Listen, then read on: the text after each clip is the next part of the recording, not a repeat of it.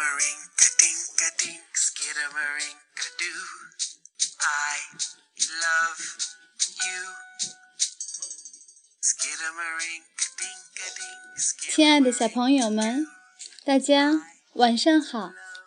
这里是小考拉童书馆，我是故事妈妈月妈，很高兴又和大家相约在这里。今天月妈带来的还是《神奇校车》系列中的故事。瞧，卷毛老师和同学们都跑到树上了，你能想象他们会怎么下来吗？让我们竖起耳朵，一起聆听故事吧。神奇校车，疯狂的树叶旅行，美。乔安娜·科尔文，美，布鲁斯·迪根图，诗方译，贵州出版集团。卷毛老师上的课可有趣了，他总是穿着奇奇怪怪的衣服和鞋，他还经常带我们坐着神奇校车去旅行。你知道我们的校车为什么叫神奇校车吗？一起去见识一下吧。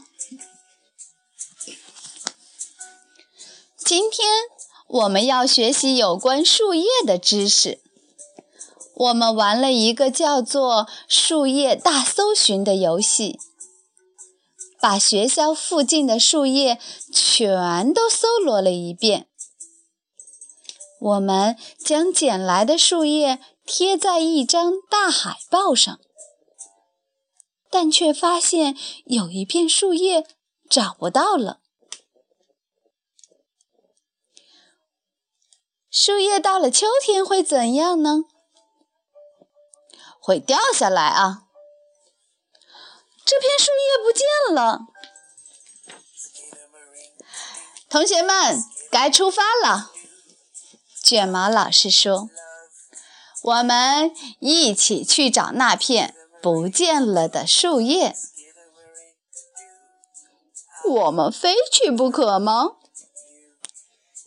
阿诺不喜欢卷毛老师的旅行。我们坐上了那辆老校车，校车又开始变变变了。这回它会变成什么呢？我们正在变小，哎，难道我还不够小吗？它变成了一只小鸟，鸟儿要飞往南方去过冬，可我们并不想去南方啊。我就知道今天该待在家里，为冬天做准备。鸟儿们往南飞，并留在温暖的南方。树叶改变颜色，然后掉落，而我们穿上暖和的衣服。我们飞到了一片树林的上空。卷毛老师大喊道：“大家跳啊！”卷毛老师第一个跳了下去，我们也一个接一个跳了下去。再见了，小鸟！在我原来的学校，我们可没有从像鸟儿一样的校车上跳下来过。我们落在了一棵大山毛榉树上，它的叶子已经变成了明亮的黄色。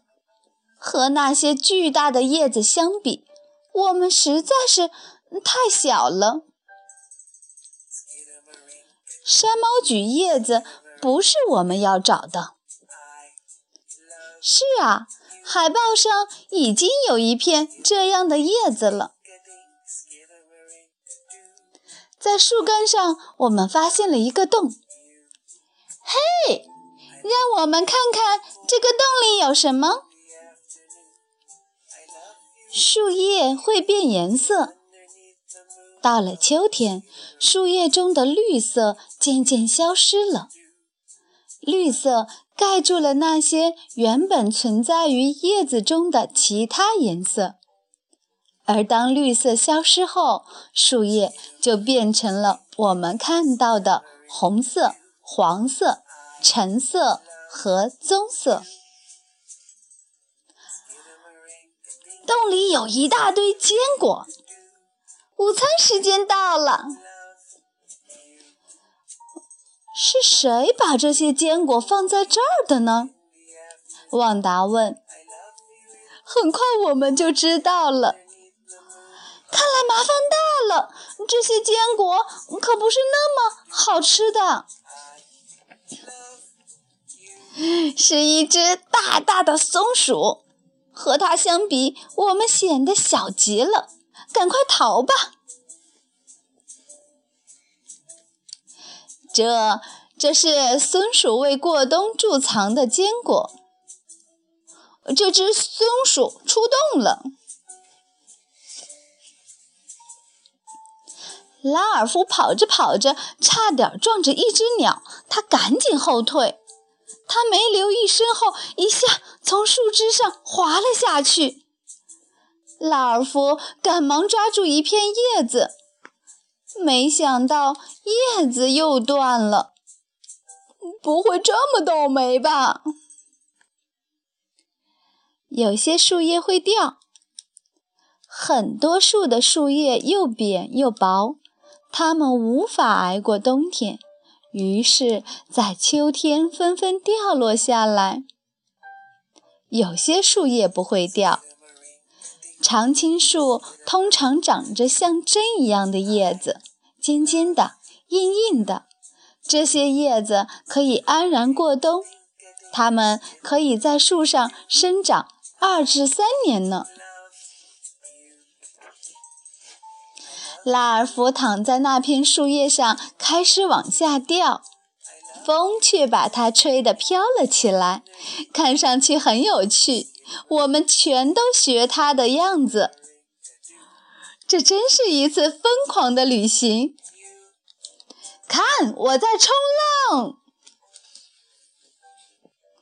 扑通，我们掉在了一大堆树叶上。也许我们要找的那片树叶就在这里，卡洛斯说。于是大家一起找了起来。它连影儿都没有。嗯，我找不到那片树叶。喂，谁能把这东西从我身上拿开？最后，阿诺发现了那片树叶。实际上是树叶发现了阿诺，它碰巧落在了他的身上。我们的搜寻结束了，但我们的旅行还没有完。我们穿过一片橡树林时，巨大的橡子直朝我们砸下来。快把橡子壳顶在头上！哇，刚好是一顶坚硬的帽子。橡子是种子，假如你种下一颗小小的橡子，它可以长成一棵大大的橡树。我们一看见校车就冲了上去。我们跟着校车一起变大后，卷毛老师便开车带我们离开了。再见，巷子们，我们要走了。当我们出了树林，校车又变了，这回它变成了一台吹叶机。这辆校车比秋天的树叶变化很多。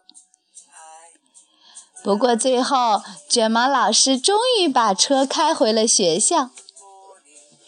我们把找到的那片树叶贴在了海报上，现在一切大功告成。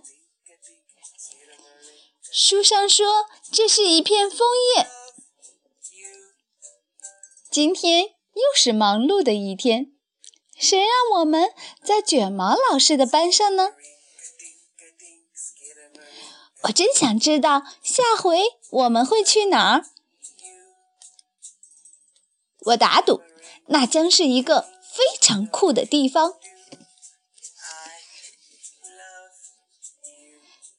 亲爱的小朋友们，今天的故事就结束了。